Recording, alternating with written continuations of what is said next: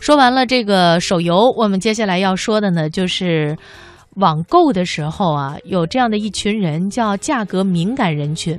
其实我也是这群人当中的一员。什么叫价格敏感人群呢？就是你一看那降价吧，你特敏感。哎呀哎呀，终终于促销了，降价了，我得买。哎嗯，差不多是这意思哈。我们也来看一看，现在呢有一个统计数据是来自于尼尔森，这个统计数据呢叫做网购网络购物者趋势研究报告。这个报告呢显示，二零一六年价格敏感型购物者的比例从百分之十五上升到了百分之十九，也就是说，网店产品品低价对购物的影响大幅提升，从去年的百分之四十二上升到今年的百分之六十一。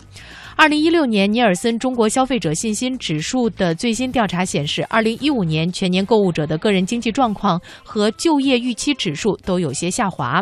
与此同时，消费意愿却持续攀升到了四十八，达到了一个历史的峰值。嗯，那另外呢，就是网购网络购物者趋势研究报告啊，还显示，二零一六年价格敏感型购物者的比例上升了大概四个百分点。那这些网购年龄者呢，年龄比较大，三十五岁以上的居多啊。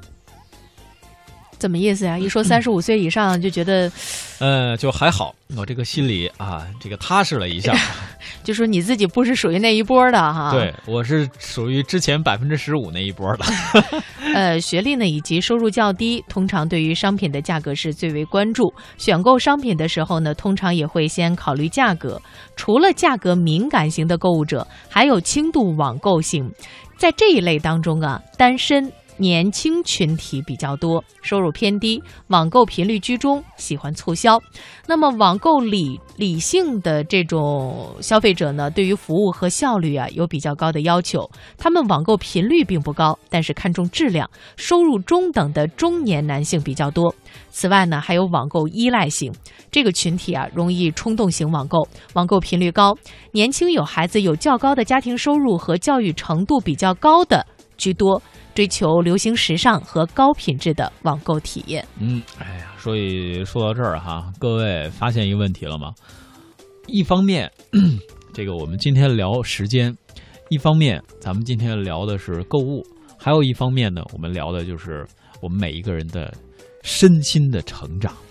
啊，你们会发现，真的越到了后来，影响你的，其实还是你接触信息的渠道。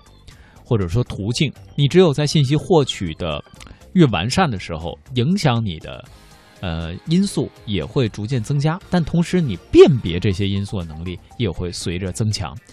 信息敏感怎么出现的？原来我们说你必须到商场去看，是吧，燕儿姐？嗯，哎，逛逛商场。但是现在呢，啊，手机有条信息啊，这个 app 上突然推出一条推送，或者是你朋友跟你说，哎，那个商场打折了，你就会去买了。但同时，我们也要思考一下这些东西是不是你真的需要，而不要被这种心理营销战带着走。刚才小东呢提到了一个非常重要的这个观点啊，就是关于在现代社会当中，我们对于信息的这个。呃，发掘和保存以及筛选的这个能力，信息社会当中，信息是可以创造价值的。比方说，当你在选购一样东西的时候，你对于这个行这个产业的发展，你对于不同产品之间的这个比较，都会帮助你做出一个非常正确的选择。呃，我不知道大家是不是属于价格敏感型的这个网购者，我觉得这些呢都并不重要，重要的是我们在网购的时候不要冲动，是吧？一看到说，哎。什么什么六幺八什么节，什么八幺八什么节，什么幺幺幺幺什么什么节，人家那些电商不停的搞促销，自然是为了从你兜里边拿钱，对不对？是。但是呢，我们兜里的钱是不是就那些？嗯。那你要都拿出去的话，你下个月怎么办啊？当然下个月又该发工资了哈。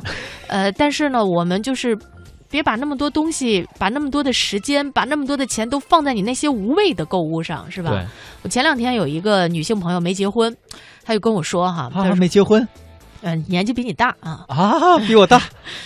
哎呀，你看这个，大家在不同阶段对于 信息的需求哈，我们的时间碎片就是这样分开的。他跟我说说，为什么现在的女性呢想嫁给马云？我我说什么？现在都有这说法了哈？他他说对呀，你看我嫁给马云是吧？我有足够的钱，我可以买买买啊！我买买买花的这些钱呢，最后又进入到了马云的兜里边。等于我没花钱啊。嗯，